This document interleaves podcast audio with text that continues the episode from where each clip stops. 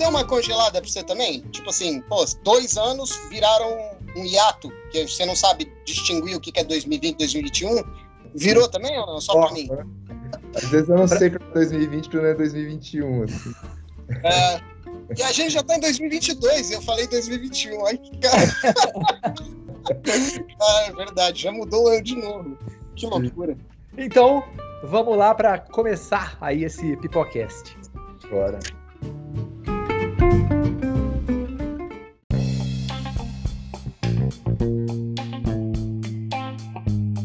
E aí, rapaziada, eu sou Éder de Oliveira e estou aqui com.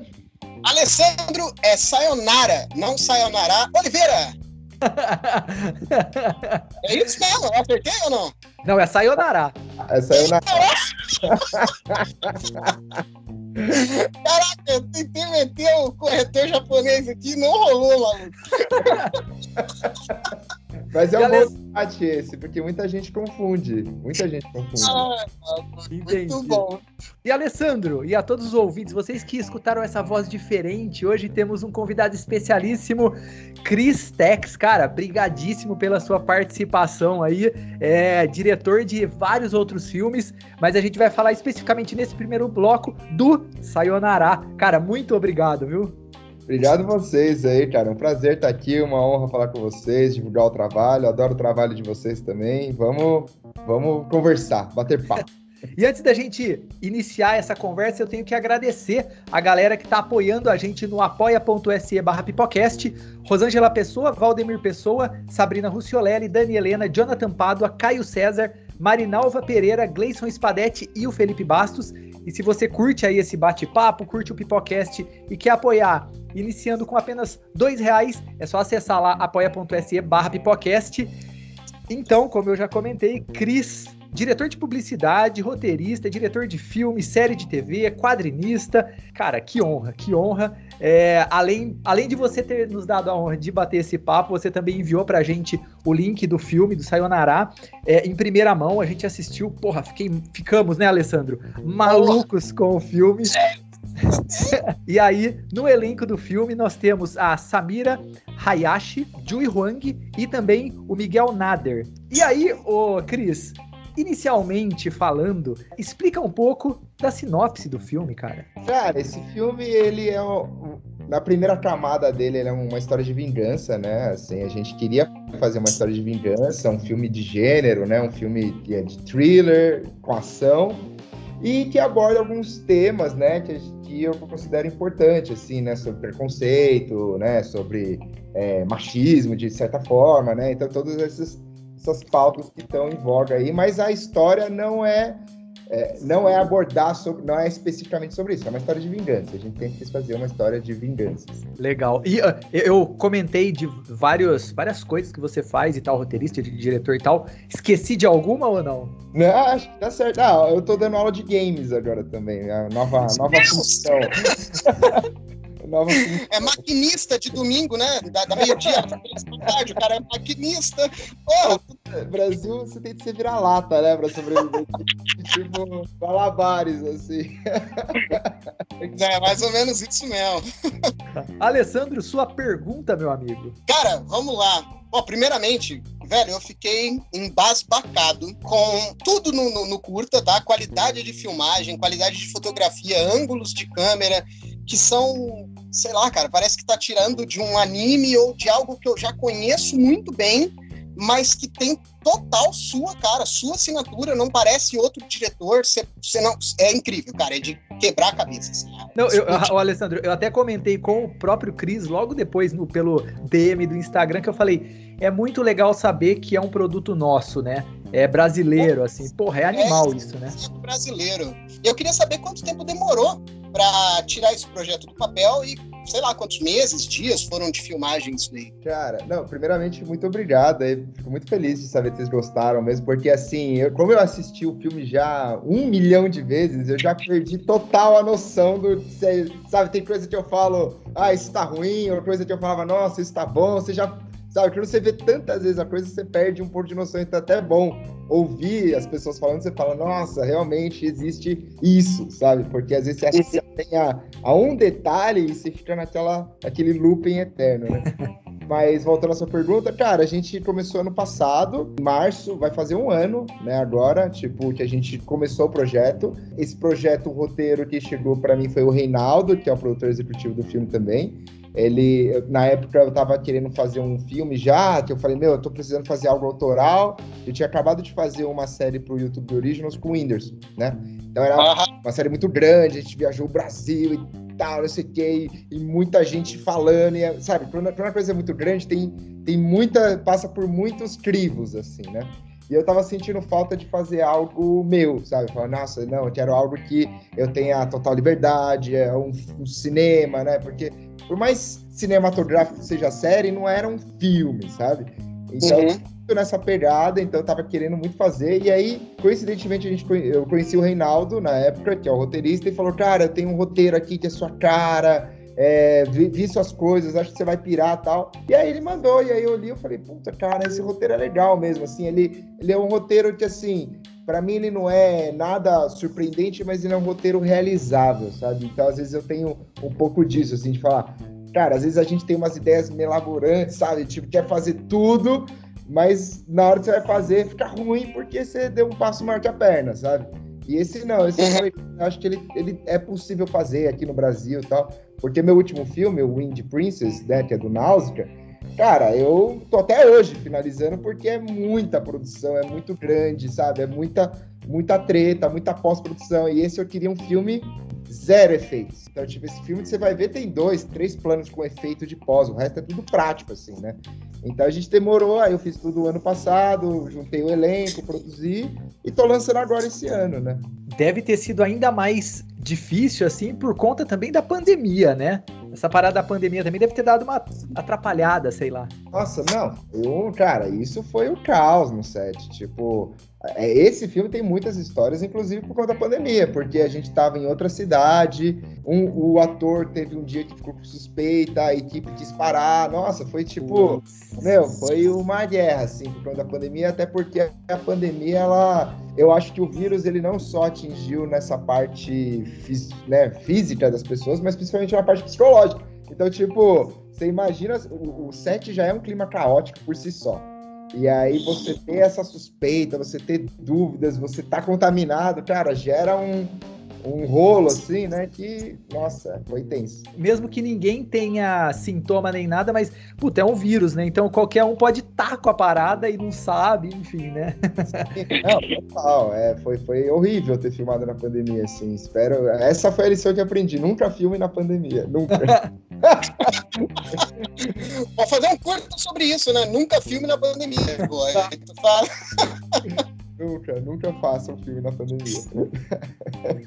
E, ô, Cris, ah, eu, até, eu até ia perguntar para você. O, o, eu falei pro Alessandro, eu vou perguntar pro Cris a respeito disso. O Cris Tex o Tex tem alguma coisa a ver com o Tex, herói dos quadrinhos, ou é seu sobrenome mesmo? Cara, não, não tem a ver, apesar de, né, de estar no mundo dos quadrinhos, mas o Tex, o Cris é abreviação de Cristiano e o Tex é abreviação, é abreviação de Teixeira. Então eu só dei uma, uma assinatura aí de Cris Tex. Show! Massa. Feita a obra, apesar de eu gostar muito do quadrinho do Tex. Ah, demais. Cara, tu mencionou uma parada que, que é verdade. Você falou que era um roteiro realizável, né? Era um roteiro que dava para fazer aqui no Brasil e era uma é uma história que você parece que já ouviu, né? A gente já viu filmes de vingança, né? Sim. Porém tem um, início, todo melancólico, ele tem, ele tem toda uma, uma, parte diferenciável que faz com que você já entre na psique da, da personagem. O curta tem o quê? 24 minutos, não é isso? E você consegue já sentir toda aquela melancolia da personagem com dois, três minutos de curta, cara. E isso é fascinante. Acho que essa deve ter sido, essa deve ser a parada mais difícil, né? De você conseguir passar tudo o que você passaria em uma hora e meia em 20 minutos saca? E foi feito com muito carinho. É primordial o acabamento do filme. Parabéns, hein? É, essa parte da atmosfera é um negócio que eu queria muito fazer nesse filme, sabe? Porque, assim, apesar de eu querer me lançar, né? Eu tentar me vender como diretor de ficção científica, de ação, né? De porradaria e uhum. tal. Eu, mas o que eu admiro, assim, o que eu acho dos grandes cineastas, que eu acho incrível, é exatamente esse trabalho de atmosfera, de clima, de imersão, sabe? De você se importar com o personagem, porque às vezes não adianta você ter uma cena de ação incrível se você fala, nossa, mas esse personagem eu quero que morra, porque não me identifiquei em nada, ele é chato pra caramba, sabe? Então, eu queria muito nesse filme isso, assim, de você entender essa personagem, entrar na, na, né, na vida dela, e quando ela vai pra ação, você tá com ela, sabe? Você fala, nossa, eu entendo, eu entendo perfeitamente porque essa mina tá assim, sabe? E como que foi a escolha, cara, do elenco? Porque assim, é, você também ajudou na questão da criação do roteiro? É, sim, a gente sempre acaba, né? Assim, quando o roteiro vem, né? Eu discuti muito com o Reinaldo, ele tava super, sempre aberto, assim, a a falar, não, se isso é melhor pro filme, vamos nessa. Então ele foi um cara muito parceiro, assim. E aí a gente foi, né, fomos lapidando. Eu não mudei a estrutura do filme, vocês assistiram é a estrutura do filme. O que eu dei foi detalhes, assim, por exemplo, sei lá, um exemplo que eu sei de cabeça, assim, tipo, para mim, aquela cena que ela deixa o celular em cima do túmulo, foi um negócio que eu queria muito, porque para mim a mudança da personagem não tá só agora eu vou lá e dar porrada. Tipo, para mim tá ali, sabe? A mudança dela é que ela se transformou internamente também, porque aquele celular que ela carregava o tempo todo e que o namorado falava que ela ficava, sabe? Aquilo ali para mim é simbólico, esse tipo, agora eu, eu tô diferente, sabe? Então, são coisas assim que eu fui meio que pontuando, mas eu não mudei a narrativa, sabe? E a escolha do elenco, a Samira, foi uma indicação do próprio Reinaldo. Ele falou, cara, tem uma menina muito boa lá de Birigui, que é onde a gente filmou. Uhum. Muito boa, tal, ela luta, ela é mestiça, ela tipo, tem todas essas características, e eu acho ela muito boa, assim, pra conhecer ela. O Miguel, eu já tinha trabalhado com ele no meu filme com o Whindersson lá do Placa de Rubi, de porrada. A gente ficou bem próximo, bem amigo. E o Jui foi o próprio Miguel que indicou. Ele falou, cara, tem um ator muito interessante e tal, que acho que tem a ver com o filme. E aí foi assim que foi a escolha do elenco, digamos assim. O, o quão difícil é fazer um filme desse gênero no Brasil? Porque a gente não vê muito. Então, você queria uma coisa mais autoral, um thriller, né? Quais os desafios aí? Cara, eu diria que é extremamente difícil. Eu diria que é, tipo assim, às vezes, às vezes eu me perdo no chuveiro sozinho falando por quê, por que é tão difícil. Porque... Posição fetal, né? Abraçando os joelhos, né? Mãe, por quê, mãe? Exatamente, exatamente. Eu tava falando hoje com o meu amigo. Eu falei, cara, eu não sei se quando você faz cinema você é louco, ou se você é sadomasoquista, ou se você é tipo, sabe, tem algum problema você tem, porque não é normal, sabe? Tipo, você gostar de fazer isso, porque você não vai ter muito dinheiro, você, você só tem o que para mim me completa que é essa satisfação artística, sabe? Isso você tem, isso você ganha, isso você consegue, mas assim, que é fácil, que é tranquilo, que você vai estar tá feliz o tempo todo, isso não é, não é verdade, assim. E, e, e, o mais difícil do filme é que, cara, primeiro, acho que não tem muita gente fazendo. Então, você tem poucos profissionais, não só como diretor, né? Tipo, eu tenho minha visão, mas eu preciso de uma equipe. Né? E essa equipe também precisa saber o que eu quero, saber fazer o que eu quero. Então, você tem que achar os profissionais muito bem, né, sabe, assim, garimpar os profissionais certos, a galera que compra a sua ideia. Você precisa estudar muito, né? Porque não tem esse tipo, igual a gente você mesmo falou, não tem esse tipo de gênero aqui. Então, é, parece que no Brasil tudo é, é dez vezes mais difícil, sabe? Porque se é um Exato. cara nos Estados Unidos fazendo, independente, lá existe um mercado independente. Existe um mercado independente com dinheiro, sabe? O cara lá, o cara que tá na mesma posição que eu, ele faz um curta de 500 mil dólares. Aqui a gente faz com 100 mil reais que, tipo, e tenta, sabe? Alguma São coisa. 100 mil suados, né? São 100, aqueles 100 mil que você fala, putz, com 200 seria tão diferente. Exato. E, e eu acho que, na verdade, assim, hoje dia, aqui no Brasil, é difícil você falar de, de, um cinema que não seja independente, né? Mesmo as grandes produções assim, né? O orçamento, é isso que você falou, comparável aos orçamentos dos norte-americanos e tal, porra, é nada, né? Não, tanto que aqui até filmes grandes, você vê sempre o produtor daquela função meio de tipo, esse filme vai ser legal, vamos lá, vamos nessa. Mesmo os filmes que tem dinheiro, o cara tem que negociar porque o dinheiro não é suficiente, sabe? É. É, é, o cinema é uma arte muito cara, infelizmente. Assim. Infelizmente é uma arte muito cara. E você, você comentou a respeito do que, que, a, a personagem, a atriz, na verdade, a atriz principal, a Samira, né? Ela já enfim, lutava e tudo mais. E a questão, porque tem muita fisicalidade e tal, quanto tempo levou para vocês prepararem é, o elenco e aí também, obviamente, a questão da coreografia e tudo mais? Cara, a gente levou em torno de uns três meses basicamente, assim, é, desde que eu fechei o elenco e eu me reunia toda semana. É, eu ia no. É, vocês são de São Paulo também ou não? Campinas, Campinas, eu sou de ah, Campinas. boa. Eu não sei se vocês sabem onde é o Parque Vila Lobos aqui perto, mas eu me reuni toda semana no Parque Vila Lobos com a Samira e com o Jui para fazer a parte é, do personagem mesmo, sabe? De entrar no personagem. Eu fiz esse trabalho muito profundo com ele, sabe? De quase um Fátima Toledo, assim, na veia, sabe? tipo, vai lá, vamos lá, sabe? Tipo, fazendo exercício, fazendo coisa para eles entrarem no, no, no, personagem. E aos finais de semana, eu ia na academia do Guto, que é o coreógrafo, o Gutenberg Lins, e a gente fazia essa parte mais física, né? Então, tipo, durante a semana era a parte mais mental e final de semana a parte mais corporal. E foram três meses nessa batida toda semana, sabe? Caraca. Todos eles. É, é, bom você citar isso. Eu tinha uma, uma pergunta para saber quem que fez a coreografia, né, da, das lutas, né? Mas todos eles já lutavam, já tinham uma noção de arte marcial. A Samira já tinha, até por isso foi uma grande diferença para a gente escolher ela.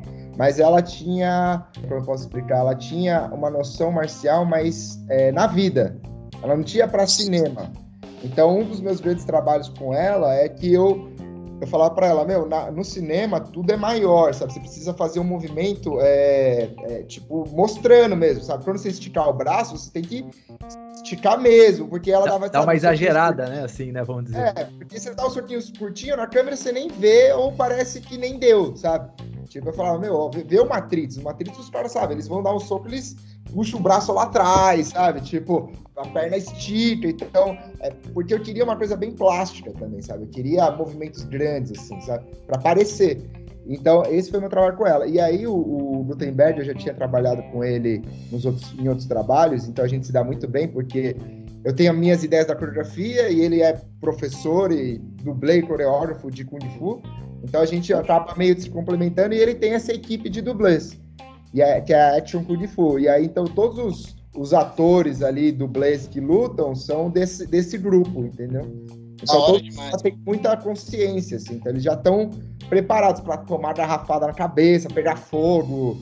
Os caras são, os caras são malucos, mano. Os caras são foda.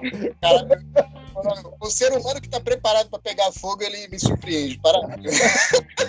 Não, cara, a equipe dele lá é muito boa, cara. Ele juntou uma galera muito. E, e assim, todos são muito é, querem muito fazer, sabe? Querem fazer a parada acontecer, eles são muito conscientes, eles, sabe, tipo, não, Cris, vamos lá, vamos lá pra pegar fogo, vamos, sabe? O cara ainda é mó educado, assim, sabe? Tipo, ah, é pra eu bora, pegar fogo, 10 Bota segundos, fogo aqui. Beleza, é, exato, você fica, caramba, o cara é mó legal, assim, sabe? Você acha, essa questão também, obviamente, no cinema, quando você começa e continua trabalhando com as mesmas pessoas, vamos supor assim, comparativamente, é tipo um time de futebol, que você vai entendendo o que o outro quer, como o outro quer e tal, acho que isso também facilita essa, esse entendimento, né? Com certeza, com certeza. É, vira uma. É, a gente fica mais coordenado, né? Fica mais entrosado.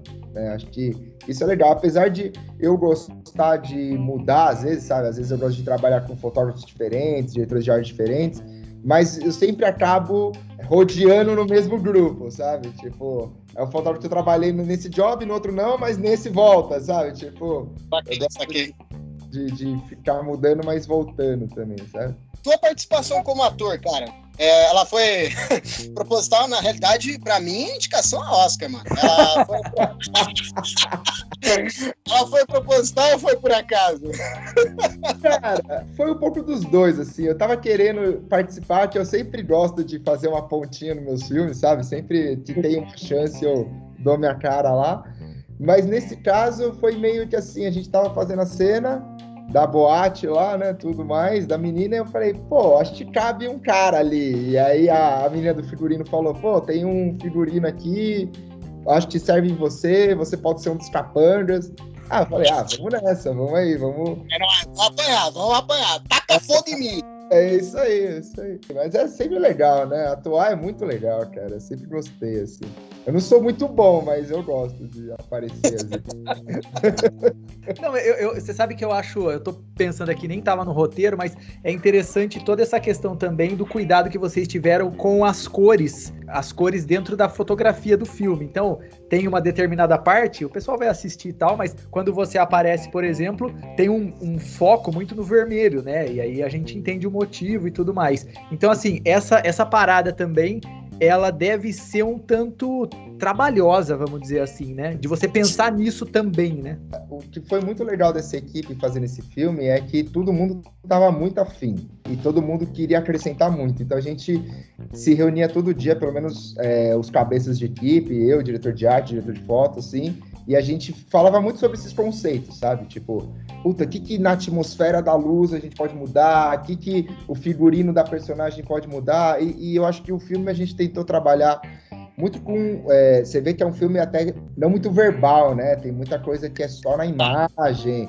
Ele não tem muito texto, né? Não é tão Tarantino assim que você vê diálogo, diálogo, diálogo, diálogo, diálogo. Não, é o contrário. Ele, ele, eu tentei tirar o máximo de diálogo possível, que eu queria deixar tudo na imagem, assim. Então, por exemplo, tem umas sutilezas de, por exemplo, a, a menina no começo, ela sempre tá com aquele azul meio do namorado, ela usa as roupas do namorado, ela sabe, ela tá naquele tom meio sóbrio, meio luto, né?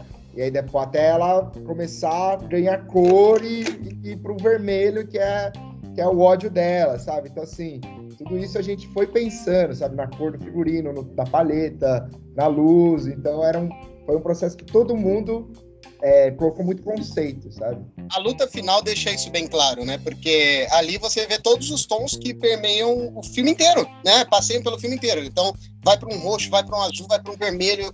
E essa a coreografia é tão bem feita, então quando dá um splash de sangue, como tem um jogo de sombras bem legal, fica muito mais real do que você fazer, sei lá, a luz do dia deve ser bem mais complicado você conseguir meter um efeito, um CG, e ali fica muito muito bem feito, cara. No curto a gente tem cenas, algumas cenas externas e tal, e aí teve a necessidade de vocês pedirem alguma autorização, isolar ruas e tal, para vocês conseguirem gravar cenas? Sim, a gente tinha uma produtora local, a Mayra, que também é uma produtora executiva do filme, que ela conhecia bastante de Billy né? E o Milton, que é o pai da atriz também é, que nos ajudou bastante. E eles conseguiram fazer isso, sabe? Falava com o prefeito lá da cidade, falava, meu, podemos fechar essa rua tal dia.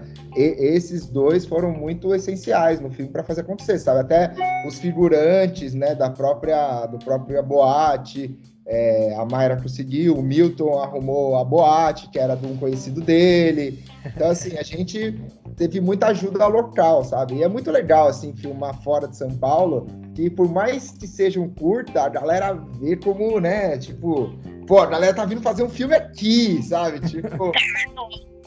Então, tem um, filmando piriguí, bicho. É, exato. Tem um, tem um glamour, assim, né? Quando você fala que você faz cinema, por mais guerrilha que seja, né? Por mais tá ali, mas a galera se sente mal feliz de falar, pô, vai mostrar a nossa cidade, vai mostrar né, as pessoas daqui. É, e eu acho isso incrível, sabe? Que eu acho que uh, no Brasil, é isso que eu sinto falta, né? Se tivesse uma indústria de cinema, é, as pessoas acho que ia valorizar mais isso, sabe? De filmar as coisas aqui, valorizar as coisas aqui. Você vê que a galera gosta disso, sabe? E eu acho que até, apesar de estar tá mudando, mas eu acho que até essa questão das pessoas quererem ir ao cinema pagar ingresso, por exemplo, para ir assistir a filmes nacionais também. É o que você falou. Quanto mais isso está inserido na cultura, mais a pessoa vai querer, né? Com certeza. Ah, e cara, eu acho que no fundo, assim, tudo, tudo bem que a gente é bem americanizado. Eu, pelo menos, sou bem americanizado. Eu cresci vendo filme dos anos 80 e tal, e também sou muito orientalizado, né? Eu cresci vendo muito anime, essas coisas. Então eu tenho muito essas referências do Japão e Estados Unidos. Mas eu sinto cada vez mais que as pessoas sentem falta do Brasil, sabe? De ver pessoas como nós, que vê todo dia, sabe? Nossa, nosso tom de pele, nossas características, nosso jeito de falar, nosso humor, nosso, nosso drama, sabe? As pessoas acho que elas sentem falta disso, que eu acho que, por exemplo, os coreanos estão fazendo muito bem ultimamente, sabe? Eu acompanho o cinema coreano, que tem sido a minha grande referência desse filme, foi o cinema coreano, uhum. que eu acompanho desde 2006 lá com o Old Boy, e eles conseguiram fazer isso, sabe? O Parasita mesmo, ele, ele fala de situações locais, né? Tipo a classe social, tudo mais da Coreia, mas que não deixam de ser universais, globais, sabe? E eu acho que no Brasil podia ter mais isso, sabe? De você falar de questões aqui, mas que é pro mundo, não é tão nichado, sabe? Não é tão. Não é só para nós. Só. Uhum. Até, até bom você citar isso, porque fica aparente, claro que o, o escopo do filme é sobre vingança, é um thriller sobre vingança. Mas a gente consegue ver, como você mencionou no começo do episódio aí, que tem uma crítica social sobre xenofobia, machismo, né? O jeito que o, o antagonista aborda o namorado da protagonista é, é, bem preconceituoso, né? O cara é bem xenofóbico. Então, foi isso mais ou menos também que motivou Sayonara ganhar vida? Acertei agora, né? Ou não? Aê, acertou, acertou sim. Boa. É, Obrigado. Eu achei que eu podia. Sim, cara, com certeza, porque é, é para mim a história ela não tem que, ela tem que sempre passar uma mensagem, por mínima que seja, por mais que não seja o propósito do filme, como eu falei, não é. O filme não é vamos discutir isso, sabe? Não vamos uhum. discutir sobre xenofobia, vamos discutir sobre machismo, mas ele tem a mensagem clara ali, sabe? Ele tem a mensagem de como essas atitudes é, acabam e, e, tipo, no nosso dia a dia, né? Tipo, seja no trânsito, seja na rua, sabe? Seja no shopping, a gente sofre coisas assim, né? Todos, todos os dias e, e, sei lá, eu tenho essa, eu tenho essa mania de achar que todo ser humano é legal, todo brasileiro é gente boa, mas eu sei que, que, que, que existem essas pessoas como antagonistas, sabe? Tipo, ele, ele tudo bem, ele pode estar tá um tom acima da realidade, mas eu acho que existem caras iguais a ele, sabe? Uma situação bem corriqueira que desperta tudo isso, né? E a, a protagonista, ela, pô, ela 100%, 100 se sente culpada, né? Porque era ela que estava no volante e a não reação dela, né? Quando ela poderia ter vazado e vira uma discussão de trânsito, cara, uma coisa corriqueira Claro que, como tu mesmo mencionou, tem um pouco de exagero, né, para afinal manter o plot, mas não tá tão distante de uma realidade aí que a gente consegue ver de vez em quando num, num jornal aí de briga de trânsito, resulta nisso. Acontece, sabe? É, exatamente. O cara se mata até num jogo de futebol, né, cara? Tipo, torcidas, tipo, o cara sai do, é, do estádio e é. mata o outro. Então, assim, é. É possível, sabe? É possível. Essa, essa questão do exagero, mas eu acho assim, por exemplo, quando a gente estava assistindo, né? Eu estava assistindo com a minha namorada e ela chegou e ela falou: acelera o carro e vai embora. Mas assim, aí você chega e você pensa assim: quantas vezes esses caras não passaram por isso? Quão incomodados eles não ficam? Então, não che deve chegar uma hora que a bola de neve tá tão grande que, sabe, vai acontecer alguma coisa de fato e foi o que aconteceu né, do, do, do, filme, no caso, aquela hora, aquele momento, né? Sim, não, e, tem, e isso é legal você falar, porque assim, quando eu tava é, né, concebendo o filme, eu fui muito atrás de, de pessoas, é, porque eu não sou, é, apesar de eu amar a cultura asiática, eu não sou, não tenho traço nenhum, não tenho descendência nenhuma com japonês, é, coreana, seja, né, tipo, oriental, não tem. Então eu fui muito atrás de comunidades tal, saber, né, o que, que eles sentem, como que é, como que é o preconceito deles, e, e foi muito legal que eles me explicaram o seguinte, que assim, é, o preconceito com uma pessoa asiática é diferente de uma pessoa preta, assim, porque geralmente é, a pessoa preconceituosa, ela já taxa que ele é um vilão, sabe? Tipo, ah, ele é criminoso, ele é bandido, ele vai me roubar, ele é do mal, ele é picareta e não sei o quê. Com o japonês, não é assim. Tipo, quando você no japonês, não é, ah, ele é bandido, ele é criminoso, ele é do mal. Ele é, ele é legal. Só que se ele levantar a voz, se ele, tipo, for contra mim, aí é, vai fazer seu pastel de flango. Ou vai, vai, sabe, tipo, vai pra casa de massagem. Então, assim, é diferente, entendeu? Ele não tá nessa posição de vilão logo de cara. Ele, ele é tipo assim, passa. Mas se ele se mostrar, tipo, se ele bater de frente, se ele se erguer, aí ele cai na, no preconceito. Então foi um pouco disso que a gente queria nessa cena, porque você vê que o antagonista ele dá aquela, né, aquela chamada e vai embora. Mas na hora que o cara decide falar, aí, aí pega. É, tanto que eu não sei se vocês viram, é, acho que ano passado teve um curta que ganhou o Oscar, que é muito legal, esqueci o nome agora, que o cara acorda e ele sai na rua e aí o policial aborda ele, né? Ele é preto, o policial aborda ele, aí ele morre, ele acorda, e aí ele passa pela mesma coisa, só que ele fala, opa, peraí, eu já passei por isso, aí ele, e ele vive né, constantemente morrendo até ele sacar, e é um filme sobre esse, né, o preconceito. E, e é bem claro para mim nesse filme, né, que ganha, o curta ganha o Oscar, porque é isso, assim, o, o policial ele olha para a pessoa e já fala, ah, ele deve estar tá com droga, armado. Armado, é. Então, o japonês não, o japonês até pelo contrário, né? Tem pessoas que falam, ah, ele é um cara inteligente, ele é dono de não sei o quê, mas ele não é um brasileiro, sabe? Ele, tipo, pode ser tudo isso, mas ele não é um brasileiro. E o mais louco, cara, é que assim, o, o, estudando, né, mais a fundo, os japoneses têm uma crise de identidade porque eles não são nem reconhecidos como brasileiro aqui e nem como japoneses no Japão. Porque, ele, porque no Japão saiu, é, é considerado como é, é, covarde de, de, guerra, assim, tipo, ah, você foi embora, você abandonou o país. Então, quando um japonês volta, brasileiro, volta pro Japão, eles não, eles não falam que ele é japonês. Ele tá desonrado, né? Ele tá desonrado, né?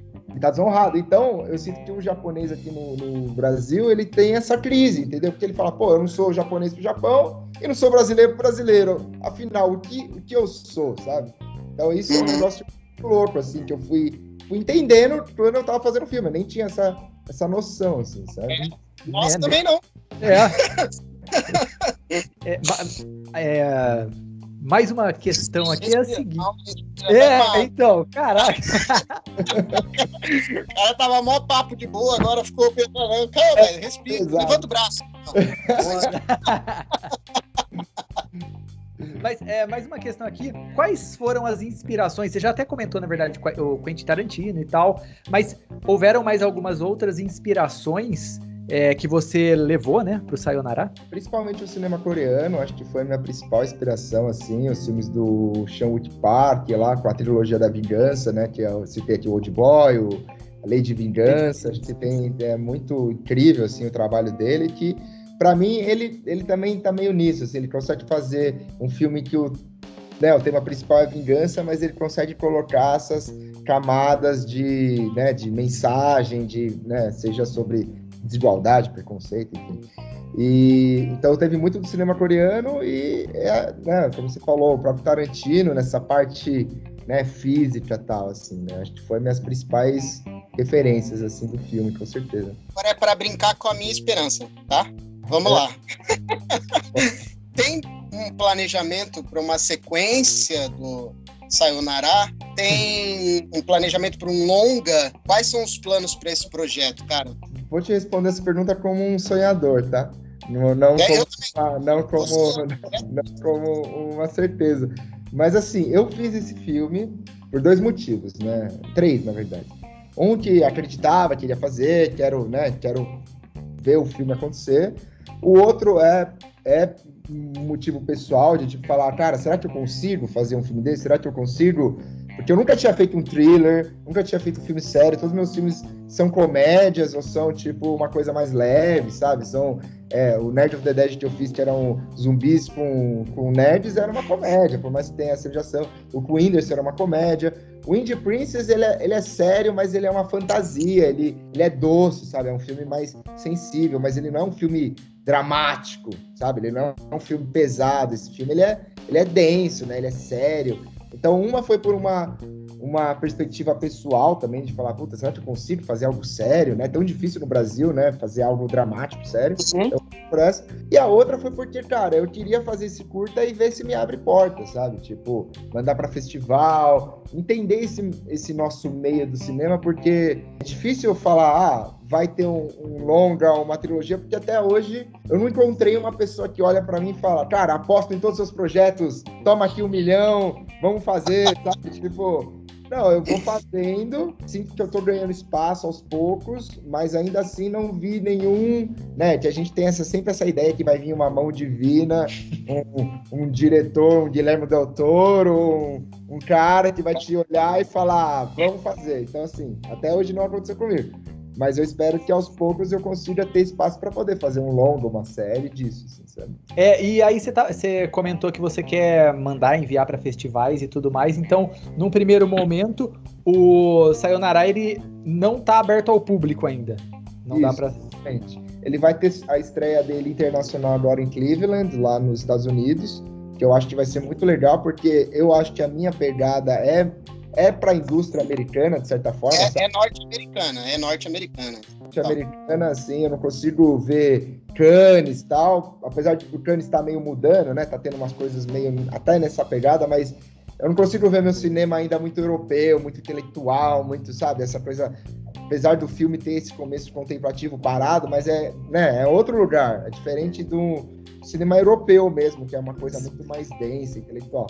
Então eu senti uma pegada norte-americana, eu nunca passei no festival americano, então vai ser minha primeira experiência Nossa, lá. Cara. É legal que, tipo, é a galera da área que tá vendo, né? Então lá talvez tenha um produtor de fato que da indústria que pode falar, puta, chega aí, vamos fazer uma parada, dá essa essa mão divina aí. E ele vai passar agora também, não sei se conhece, no Fantaspoa, que é um festival. Porra, da hora sul do Brasil, bem interessante, que é de cinema de gênero, né? De cinema fantástico. E que, pô, tô mal feliz, porque eu sempre quis passar no Fantástico. Pô, tô vendo a seleção que eles estão jogando agora, só vi filme louco, assim. Eu falei, caramba, quero ver todos os filmes desse festival, assim, sabe? Então, então ele tá ganhando espaço dele, sabe? Acho que ah, o filme quando você faz é tipo você plantar uma, né, colocar uma, uma plantinha ali e vai regando e ver se uma hora dá frutos, assim, né? Não, legal, show de bola. Desde já a gente, cara, espero que você tenha muito sucesso aí em vários festivais e tal. E aí, é isso, pessoal que, tá, que estiver ouvindo, quando tiver de fato é, disponível para o público, que aí vai demorar um pouco, lógico, mas aí a gente deixa o contato, o link, etc e tal, com toda certeza. Obrigado. Então, não, imagina que é isso. Então, esse primeiro bloco fechado, a gente volta para o segundo bloco aí sim para falar a respeito da, do restante da carreira dos filmes, quadrinhos também. Então a gente volta para. Qual altura? para mais um bate-papo.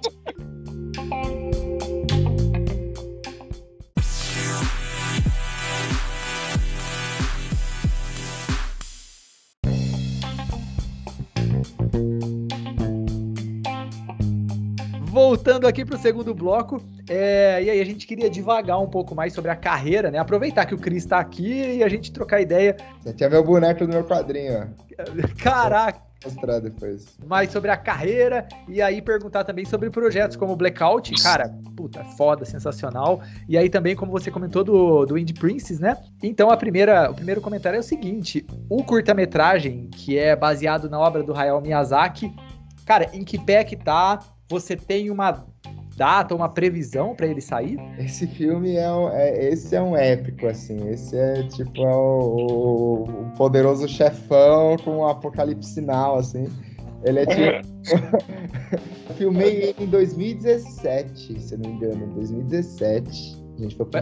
Ele tá montado desde 2017, assim, tipo, a edição dele.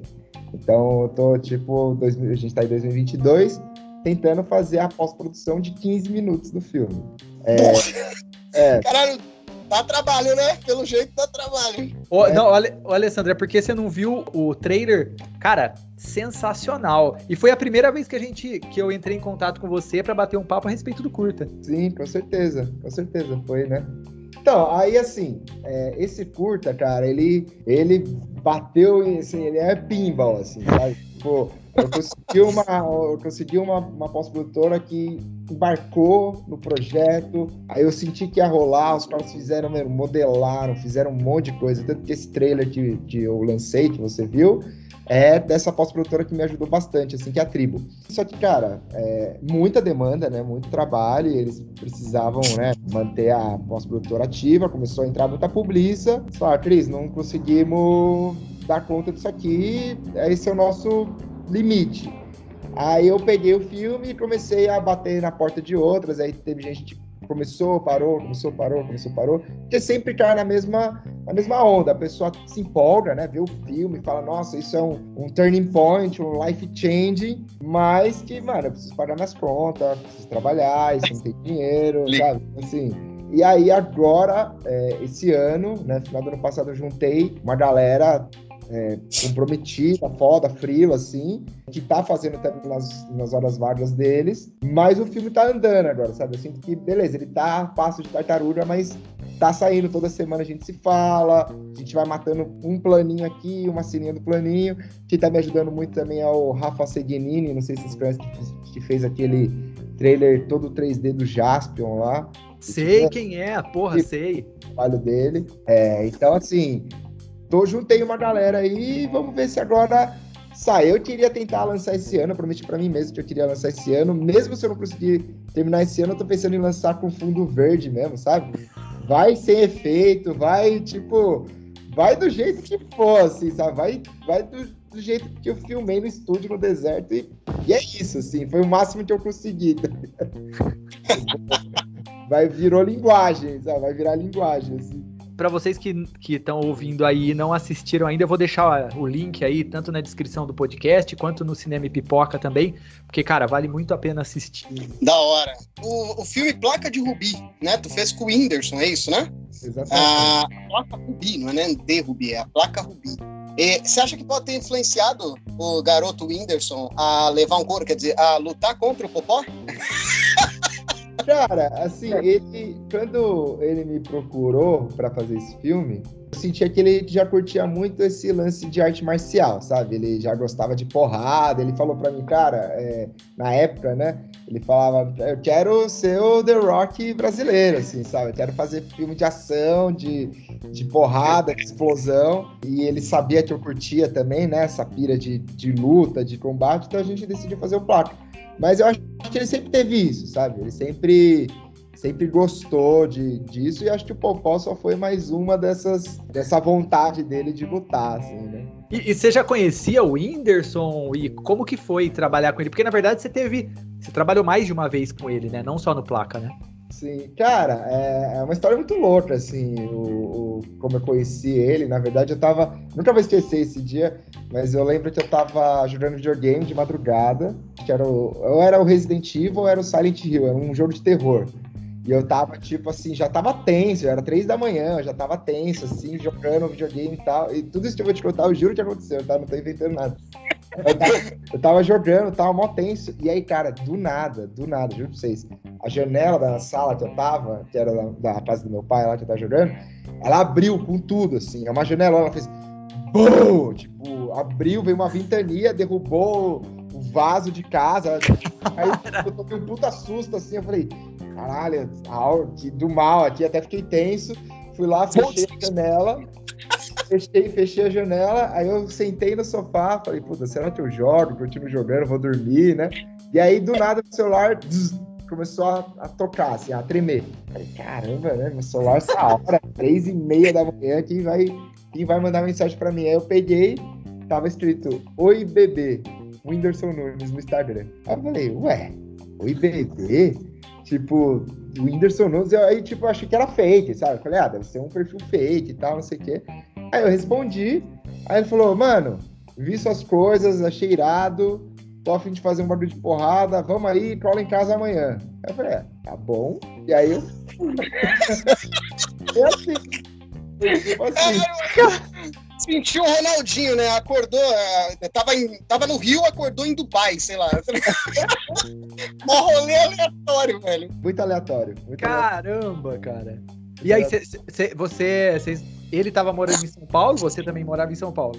Ele tava morando em São Paulo, é, na, é, ele tá ainda, né? Acho que ele tá morando aqui em São ah, Paulo. tá. E aí ele falou, cola em casa, eu fui lá, daí, tipo, aí ele contou, falou, cara, vou bater, não sei, que eu não entendo muito do, do lance do YouTube, né? Mas ele falou que existe esse lance da placa de Rubi, que quando você chega, acho que a 50 mil, 50 milhões de seguidores, não sei, é, você ganha uma placa que o YouTube te dá, e só tinha um cara que tinha essa placa, que era o PewDiePie, e ele falou, e eu tô perto, e eu queria fazer um filme que é eu indo conquistar essa placa, sabe? Tipo, ele deu essa ideia, a gente falou, bom, vamos fazer, e aí a gente sentou junto, escreveu, só que, cara, a agenda dele é muito corrida, assim, né? Tipo, o cara tem show, tem muita coisa. Então a gente fez esse filme em 30 dias. É tipo um filme feito do roteiro à entrega. Caraca!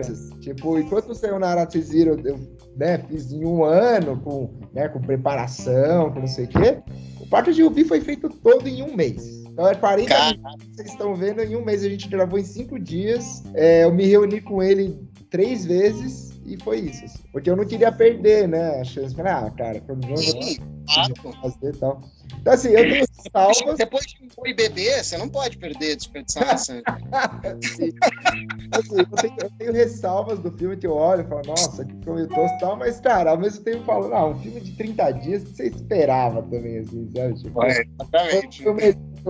Que eu, pude fazer, assim, sabe? Tem uma HQ, Blackout, é isso? Vamos lá, quais, você tem algum plano de transformar essa maravilha dos quadrinhos em filme. Cara, eu tenho, eu, eu tenho é assinado ainda, Alessandro. É maravilhoso. Esse, esse quadrinho é maravilhoso. Não, eu vou aproveitar aqui o espaço e vou fazer um jabá, que eu tô lançando o meu novo quadrinho, minha nova obra, que é a que tá, que tá fazendo barulho que se chama Samurai Dog. Que é esse personagem aqui, né, que eu mostrei pra vocês um pouco antes, que a gente vai lançar agora esse mês. É, a gente fez a campanha no Catarse em 2020 foi, foi um sucesso, assim, a gente fez uma animação, tudo. E vai sair agora, cara. E assim, tá, tá, a gente tá muito feliz, eu e o Santos, né? Que o quadrinho tem uma dupla, né? Eu sou o roteirista, criador, idealizador, e o Santos é o idealizador e desenhista. Então o Blackout ele tá saindo pela JBC agora, né? Que é a editora que trouxe o Samurai X, né? O Yu Hakusho, todos esses animes aí. É, tá sendo bem legal, porque um monte de gente não conhecia. Então, pô, e aí a gente botou lá nos Estados Unidos, cara, e tem um cara querendo transformar em filme. Vamos ver se ele consegue. Seria louco. Né? Caramba, que legal, cara. Então, no, naquela, naquela vez, você acha que a, a CCXP, no final das contas, vamos supor assim, pra galera do quadrinho mais independente e tal, porque na época vocês não tinham editor ainda, né? Não, não tinha. É a melhor forma, assim, pro quadrinista e tal? É uma das melhores, pelo menos? Cara, com certeza. Eu acho a Comic Con um evento incrível, assim. É um evento que a gente, né, fica próximo do, do das pessoas, né? A pessoa conhece seu trabalho. É, muita gente fala que quando vai pra Comic Con, a parte favorita delas é o Artist Alley, que ela conhece, né? Que tem vários artistas que falam, pô, nem sabia que existe artista brasileiro, sabe? Então, assim, é, é, o evento em si, eu acho que ele foi muito bom para os artistas brasileiros, porque até então é, existia, né? Existe o FIC lá em BH, né? Que é um, uma feira de quadrinho, mas eu acho que a Comic Con ela deixou meio hype, assim, né? Tipo, o quadrinista é um artista que tem que ser valorizado. E o legal do quadrinho, que eu sinto que ainda não pegou no cinema, é que as pessoas estão começando a respeitar muito o, o artista e o quadrinista brasileiro e perder preconceito. Então você vê que tem gente que vai lá e, mano, vai com uma pilha de quadrinho independente nacional e, e, tipo, e Marvel tudo bem, sabe? Marvel eu compro na banca, quero pegar esses caras aqui, sabe? Então eu acho que isso tá acontecendo, coisa que no cinema eu acho que ainda existe um preconceito, sabe? O nego ainda fala, hum, filme nacional, sabe? Tipo, terror nacional, será? Será que eu vejo, sabe? O quadrinho isso já perdeu. Você sabe que é, é, exatamente isso que você falou, é o que eu sim, sinto. Eu fui acho que duas vezes, é, duas vezes na CCXP. E quando eu vou nessa parte especificamente dos artistas de quadrinho, é o que eu sinto, cara. Primeiro de você conhecer, né, tete a tete, né, o cara e tal, e para você também encontrar ideias novas. Então você pega o Blackout, aí você pega também outro quadrinista que me falha a memória, mas o cara fez uma, um quadrinho baseado em cultura afro, porra, você quer mais do que essa versatilidade, essa variedade? É, é incrível mesmo, é incrível. Sim, tem muita. E, cara, eu me surpreendi muito indo também, porque eu não conhecia também. Então, quando eu fui lá na feira, tanto que o Santos até zoa comigo, ele fala, pô, você pega todo o dinheiro que a gente ganha e gasta tudo na feira, sabe? Porque eu vou lá, eu vendi o blackout, eu começo a comprar da galera. Eu falo, nossa, esse quadrinho é animal. E começa a gastar, sabe? Ele fala, não, não é assim que funciona, sabe? porque tem muita coisa boa, sabe? E aí, rapidão, Alessandro, antes do seu, da sua pergunta, é, você acha que é mais difícil tentar a vida como cineasta ou quadrinista no Brasil?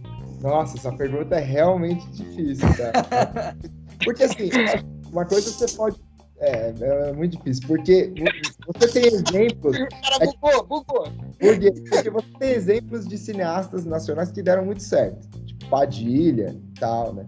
E você tem exemplos de quadrinistas que também deram certo. Né? Você tem os Gêmeos, tem o Grampa, você tem o Beruti, né? Você tem uma leva de gente. Eu, eu acho que a diferença é, a minha opinião, tá? Posso estar errado. Claro. Eu acho que o, o, o artista quadrinista, ele tem mais glamour, por incrível que pareça. Eu acho que as pessoas reconhecem esse cara como artista, e fala: Nossa, quero consumir o trabalho dele, quero um autógrafo dele, quero ele assinado, não sei o quê. E o diretor, por mais que ele faz um puta filme, as pessoas não têm muito essa essa noção de tipo, ah, ele é um artista, ele é o cara criador, quero um autógrafo desse cara, sabe? Geralmente no cinema é o ator que acaba levando essa, esse glamour. Então, mas talvez ele ganhe mais dinheiro. Então, assim, eu acho que o diretor ele pode ser menos glamuroso, mas ter mais grana se ele se der bem.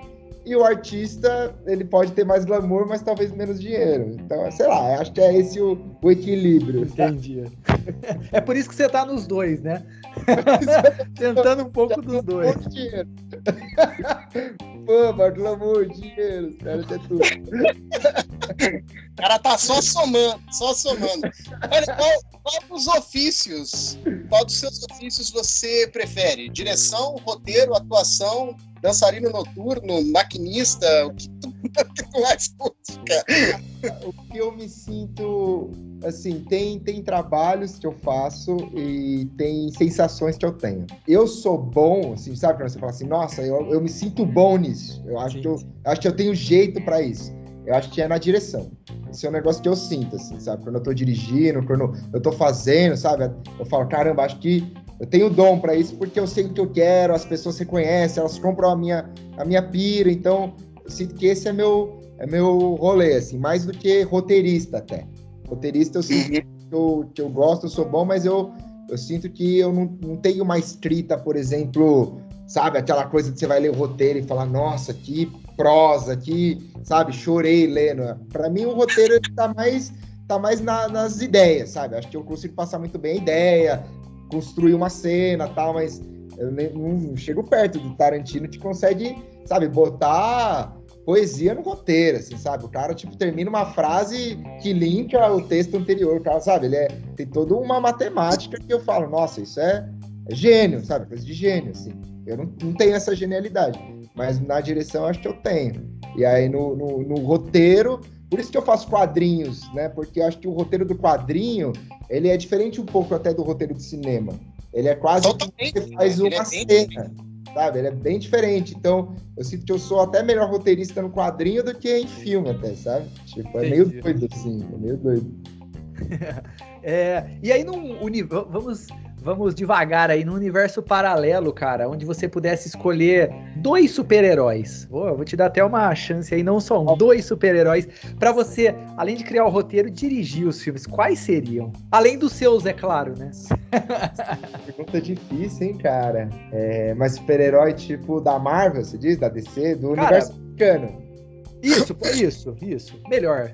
É, do universo americano. Os ah, que pode, eu... ah, viu, pode, mas pode ser anime também, tranquilo. Eu, eu, acho que eu tenho mais pira de fazer filme de jogo do que de herói, sabia? Então, então vamos mudar. Então, qual, é. quais os filmes baseados em jogos? Eu gostaria muito de fazer o filme do Zelda. Se eu pudesse ter essa chance, seria um sonho, assim, oh. fazer um filme do Zelda. Queria muito, assim. Acho que isso eu, eu teria, sabe, se tivesse um pitching eu queria, sabe, esse era um que eu ia me dedicar. Falar, nossa, não, vou vender esse roteiro, tipo, é, o Zelda, o Akira, é uma obra que eu piro muito, assim, né, que eu, que eu gostaria muito de fazer do anime ou live action. Tanto que eu ia fazer antes do Náusea, mas pra mim o Akira tava muito hypado, sabe? Já tava todo mundo fazendo, já tava todo mundo falando. Ah.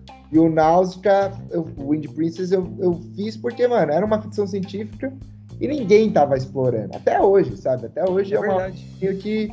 Tipo, e, quando eu li o livro do mangá do Náusea, que tem uma história rica, é porque o, o longa do Náusea, ele não conta um terço do, do, mangá. Então, até hoje, o cara pode fazer uma série, se ele quiser, porque tem muito conteúdo. Então, eu decidi fazer o Náusea por isso. Então, essas obras que eu tô mais de olho, sabe? Porque super-herói já fizeram tudo, né? fazer melhor, sabe? Tipo, já fizeram 10 Batman, 10 personagens, tipo assim. Então eu queria fazer algo que ninguém ainda explorou muito, sabe? Legal. Acho que é mais nessa linha, assim. E, viu, e, e, aproveitando essa questão dos, dos games e tudo mais, o que, que você acha que vai rolar? Que, que você acha que vai rolar nesse seriado do, do Halo. Cara, louco, né? Eu vi isso aí, eu achei bem louco isso aí. Eu vi, me chamou bastante atenção. Fiquei, acho, curioso. Eu acho que o Halo vai ser até mais promissor. Quer dizer, o nome é, tem, tem peso também. Mas eu tenho medo do que vão fazer com The Last of Us, cara. A série que tá vindo aí. E essa é uma, uma produção dos games que eu realmente levo pra vida. Essa realmente me, me machuca. É, né, isso daí. A única coisa que me deixa um pouco mais animada é que eu sei que o, criador do jogo, ele tá bem tá bem em cima, né? Ele tá bem, tipo, ele, ele posta, né? Ele fala, puta, tá incrível, tá foda. Porque geralmente nesses trabalhos eu sempre vejo o autor xingando, né? Falando, puta, não fui envolvido, é, sei lá, como que tá, alguém chega, pergunta, ele fala, ah, faz o que quiser, sabe? Tipo, o cara quase nunca tá, né, envolvido. O Alan Moore que o diga, né? É, o Alan Moore é o mestre nisso, né? O Alan Moore, tipo, xinga todo mundo, né? Então, assim, isso me deixa um pouco esperançoso, porque se o cara que criou o jogo, que eu acho uma obra-prima também, tá envolvido na série, então, no mínimo, bom deve ser. Certo? É. E, e é da HBO também, né? Que a HBO é respeitável, né? Sim, com certeza. Eles são ousados, né? Isso é Verdade. bom, sim. E por último, Cris, para encerrar esse nosso bate-papo, cara, que foi foda pra caramba, o que, que, a gente pode esperar de novos projetos? Você já, na verdade, você já falou de alguns, assim, né? É, a questão do, do Wind Princess talvez sair esse ano e tal, o, o quadrinho também, né? E, mas tem mais alguma coisa, assim, para os próximos anos que você pode comentar? Eu, eu tirei esse ano para terminar tudo que eu fiz, né? Então, assim, queria acabar o Sayonara esse ano, queria acabar o Samurai Dog que a gente fez em 2020 esse ano, que vai lançar agora mês que vem. Queria terminar o Wind Princess, então eu tava tentando, pelo menos, primeiro tirar tudo que eu construí na frente, sabe? Porque no final travou tudo. Então, assim, eu não sei te dizer agora, é, ah, um próximo projeto, um projeto futuro, porque eu só tô querendo, sabe, botar o pé no chão e falar, entreguei tudo que eu criei, sabe? Acho que o Sayonara sair, saindo, né? Acho que isso é ótimo, o Samurai Dog saindo, o Wind Princess saindo, tudo isso acho que já vai me, me dar até ânimo para falar, tá, e agora? Agora vamos fazer um, um novo, sabe? Mas com certeza é um longa. Com certeza ah. que eu posso dizer seria um longa. Não faço Legal. não, e na verdade, porque eu acho que tudo isso que você tá. que, que tinha e não estava acabado ainda, estava nesse processo, é o peso, né? Fica aquele peso nas, né, nas costas e tal, e você não consegue terminar e tal, né? Com certeza, é um peso, cara. É um peso e finalmente agora acho que vai, vai sair. Tá saindo, aos poucos eu tô tirando. É, bom, então novamente, Cris, a gente gostaria de agradecer imensamente esse, essa oportunidade de bater um papo com você. É sensacional, sensacional também você ter entrado em contato com a gente e mandado o link pro, pra gente assistir ao filme também, pô, foda pra caramba. E deixa aí, suas, consider... é, deixa aí suas considerações finais, Instagram, site, enfim, por favor. Sim, pô, cara, eu te agradeço aí vocês pelo espaço. Adorei conversar com vocês. Vocês são muito legais, muito simpáticos, gente boas. Espero falar outras vezes, né, de outros projetos, outros filmes, que aí significa que eu tô fazendo mais coisa também. Sem dúvida. E agradecer mesmo, agradecer mesmo pela, por vocês terem assistido, terem dedicado a assistir, a estarem aqui. E eu acho que falta um pouco disso, assim, sabe? Das pessoas da gente mesmo, né? Tipo, falar das coisas que estão acontecendo no mercado, dos filmes nacionais, do, daquilo que a gente acredita. O trabalho que vocês estão fazendo é muito importante, assim, para caras como eu, sabe, realizadores. Então, é só agradecer mesmo. Obrigado mesmo. Oh, imagina, sem problema. E é Chris Tex mesmo no, no Instagram, né? Isso, Cris Underline Tex. Arroba Cris Underline Tex. Fechou. Alessandro, suas considerações finais, meu amigo. Meu querido, obrigado é, pelo convite mais uma vez, Éder Cris. Obrigado por ter aceito o convite, participar desse bate-papo maravilhoso com a gente. Parabéns pelo filme, tomara que faça muito sucesso e seus próximos projetos também. E esperamos aí que você volte para falar mais com a gente, com certeza. Queria agradecer também aí a, o pessoal do apoia.se barra Pipocast. Olha, quase que errado. que caso você não esteja participando, pô, entra lá, apoia.se barra Pipocast, contribuição de dois reais, você já faz parte dessa família gigantesca. É isso aí, rapaziada. Um grande abraço a todos. Até o próximo episódio do Pipocast. Valeu, até mais. Um abraço, Moreno. Até a próxima.